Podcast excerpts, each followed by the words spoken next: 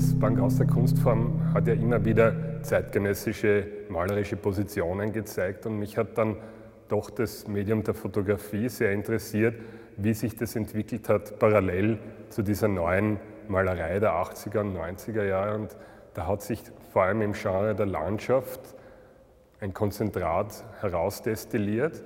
Und diese Fotografie hat auch starke Parallelen zum Medium der Malerei, vor allem das große Format, die Buntfarbigkeit. Also da ist ein großes Selbstbewusstsein dieses Mediums entstanden.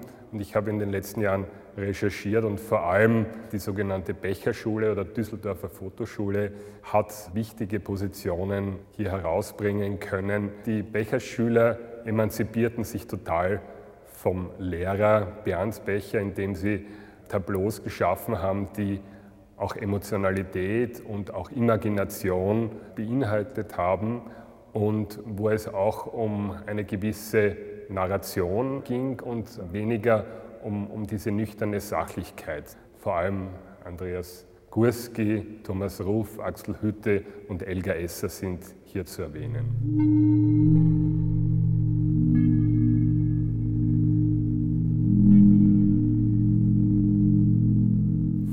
Andreas Gurski zeigen wir die James Bond Islands, monumentale Fotografien, wo der Betrachter einen fast kosmischen Blick auf die Inselatole einnimmt.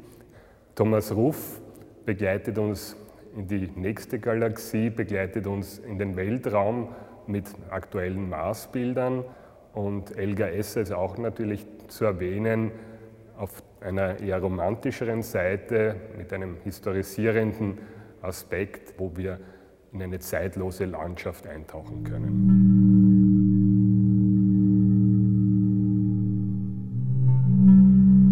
Baudelaire macht den Unterschied zwischen den Realisten und den Fantasiereichen. Der Realist sagt, ich möchte die Dinge so beschreiben, wie sie in Wahrheit sind oder wie sie aussehen, wenn ich selber nicht da wäre. Der Fantasiereiche sagt, ich möchte mit meinem Geist die Dinge erleuchten und dieses Strahlen auf die anderen Geister abstrahlen. Und das ist der Unterschied zwischen Fotografie und Bild. Ich komme ja aus einer Schwarz-Weiß-Tradition, nicht nur als Pressefotograf, bis Bernd Becher irgendwann zu mir sage, versuchen Sie es doch mal in Farbe. Dann stand ich im Stau in Lyon und guckte eben auf diesen Arm der Saône, der sich eben dann in den Rhône in Lyon einläuft. Und dann sah ich da und dachte, oh, das sieht ja aus wie ein Canaletto. Und fuhr auf den Bürgersteig und machte dieses Bild. Der Zufall war mir dann nochmal hold in der Dunkelkammer. Da kam dieses Bild so sonnengelb aus der Maschine raus. Und der Fotograf sagte natürlich in mir, es ist falsch, das muss ich korrigieren. Aber irgendwas ließ mich an diesem Bild kleben und dachte, Mensch, das sieht ja gar nicht mehr aus wie eine Fotografie, sondern es sieht aus wie ein Bild. Und diesen Unterschied habe ich immer gemacht zwischen Fotografie und Bildern.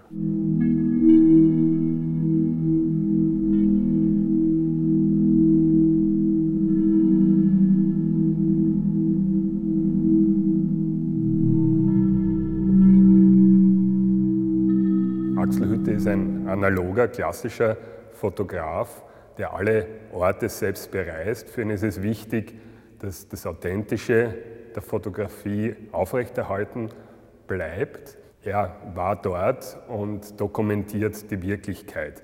Ja, ich reflektiere all die Landschaften, die ich in der Malerei schon gesehen habe und sage mir so nicht, sondern ich stelle Landschaften und von daher also auch die Größe als Möglichkeit vor, selbst den Raum zu erleben, indem ich sämtliche narrativen Elemente, die etwas nicht über die Landschaft, sondern über das Leben in der Landschaft erzählen, außen vor lasse und gleichzeitig die Räumlichkeit, die in der Landschaft zu sehen ist, als Illusion zeige. Und genau diese Verunsicherung der Wahrnehmung oder die Irritation ist einer der Schlüsselbegriffe zu meinem Werk, dass die Imagination des Betrachters, die ausgelöst wird, das Entscheidende letzten Endes ist. Also sprich, das, was in der Realität mit den Augen als interessant empfunden wird, ist gar nicht das Entscheidende, sondern die Abbildung der Realität als Bild, ob das interessant ist, das ist mehr oder weniger die Frage, ob es zum Bild transformiert wurde oder letzten Endes ein Abbild ist und dabei bleibt.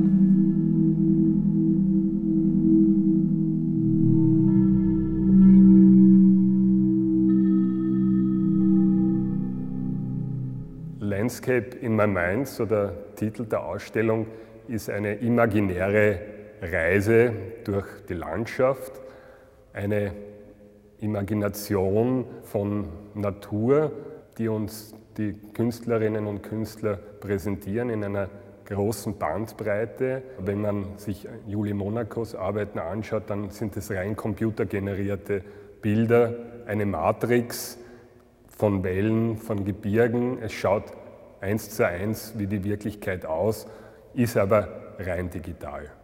Landschaft ist ja nicht nur der Naturraum, sondern auch kultivierte Landschaft oder bewohnte Landschaft. Im Extremfall dann die Megacity, wenn wir etwa an Los Angeles denken, dann ist es ja wirklich ein Meer, ein Häusermeer, eine Stadtlandschaft, die sich wirklich ausweitet. Landscape in my mind ist ja auch eine Projektionsfläche von Vorstellungen, von Erwartungen. Wenn wir eine Fernreise planen auf Südseeinseln, dann wird nicht alles so wunderbar sein wie im Katalog oder wenn wir Skifahren gehen wollen, dann wird nicht immer Kaiserwetter sein. Und damit spielt jetzt nicht nur der Tourismus, sondern auch die Künstler. Sie bieten uns einen Imaginationsort an, der ästhetisiert ist, der erhöht ist, der gebrochen ist und wo wir diese Bilderreise antreten können. Der Begriff der Fotografie hat sich ganz stark verändert. Es geht nicht nur um die Dokumentation der Wirklichkeit, so ist es gewesen, sondern die Fotografen, die Künstlerfotografen sehen Fotografie mehr als Bildmedium oder um neue Bilder zu schaffen. Und Elgar Esser ist ein Paradebeispiel dafür, der auf historische Postkarten zurückgreift aus dem 19. Jahrhundert. Es sind oft Hafenansichten, Seestücke, die auch handkoloriert wurden. Diese Werke haben eine malerische Atmosphäre. Sie wirken zeitlich komplett entrückt. Es sind eigentlich Schwarz-Weiß-Fotos, die mit dieser ästhetischen Wolke eingehüllt sind.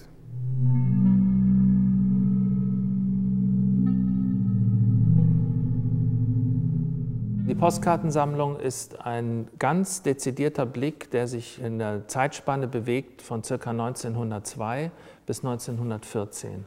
Das war eine Zeit, in der Frankreich postkartentechnisch kartografiert wurde. Dieser Grundstock hat mich bewogen, das zu sammeln innerhalb dieser Postkarten, was die Sammler nicht sammeln, nämlich Landschaften. Und eigentlich sind meine ganzen Landschaften Schwarz-Weiß-Landschaften, die einer, denen einer Farbe eingehaucht wurde. Deshalb fand ich mich ja auch wieder in den Postkarten aus dem frühen 20. Jahrhundert, weil es waren schwarz-weiß heliografisch hergestellte Postkarten, denen dann quasi mit Klischeedruck Farbe übergedruckt wurde oder eingehaucht wurde. Ich habe es mal so genannt, dass die Postkarte oder dieses Einhauchen von Farbe so eine Art von emotionaler Übereinkunft ist.